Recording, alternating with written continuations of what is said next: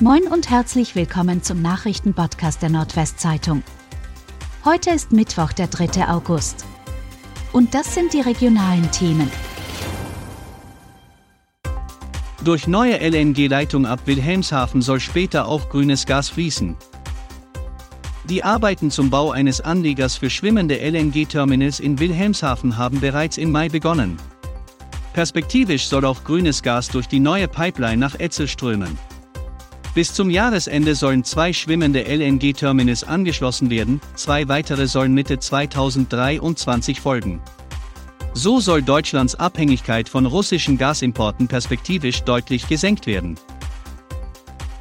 Ermittlungen nach tödlichem Unfall bei Edewechdauen an. Nach dem Unfall auf der Bundesstraße 401, bei dem ein Pritschenfahrer von der Fahrbahn abkam, ein anderes Auto gegenlenken musste und frontal in das Auto einer 30-Jährigen krachte, ermittelt die Polizei weiterhin in alle Richtungen. Die junge Frau starb noch am Unfallort. Warum der 49-Jährige von der Fahrbahn abkam, ist noch unklar. Mit Blick auf die laufenden Ermittlungen wollte die Polizei keine näheren Auskünfte geben. Was aber feststeht, es gebe keine Hinweise, dass Alkohol im Spiel war. In Auschwitz geraubtes Armband kehrt zurück. Nach mehr als 80 Jahren ist ein von den Nationalsozialisten gestohlenes Armband eines Sinto zurück bei den Nachfahren des Holocaust-Überlebenden. Die Arolsen Archives hat Thomas Franz aus Brake, den Urenkel des deportierten Johann Franz, nach langjähriger Suche ausfindig machen können. Die Nazis hatten das Armband dem Urgroßvater 1941 nach seiner Verschleppung ins Konzentrationslager Auschwitz abgenommen. In Brake fand jetzt die bewegende Übergabe statt. Anschlussstelle zwischen Annameer ab Montag gesperrt.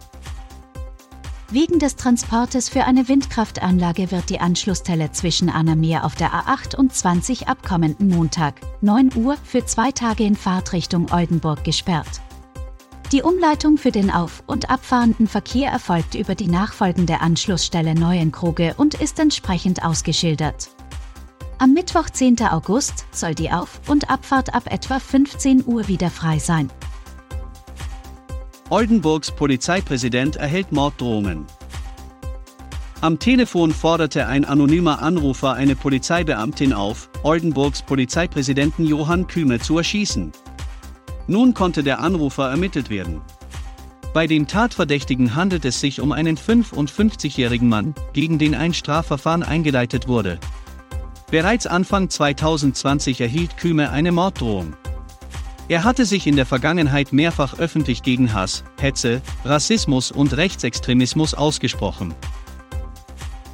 Ender Hotelgast vermietet sein Zimmer und löst Brandmelder aus. In einem Hotel in der Emder Neutorstraße hat ein 20-jähriger Gast aus Kiel am Montagabend die Brandmeldeanlage betätigt, obwohl kein Feuer zu melden war. Das stellte die Feuerwehr jedoch erst bei ihrer Ankunft fest. Die Polizei sprach gegenüber dem 20-jährigen ein Hausverbot aus. Beim Überprüfen des Hotelzimmers stellte sich zudem heraus, dass der junge Mann sein Zimmer an zwei weitere Personen vermietet hatte. Auch sie erhielten Hausverbot.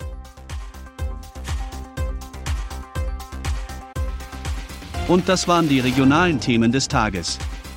Bis morgen!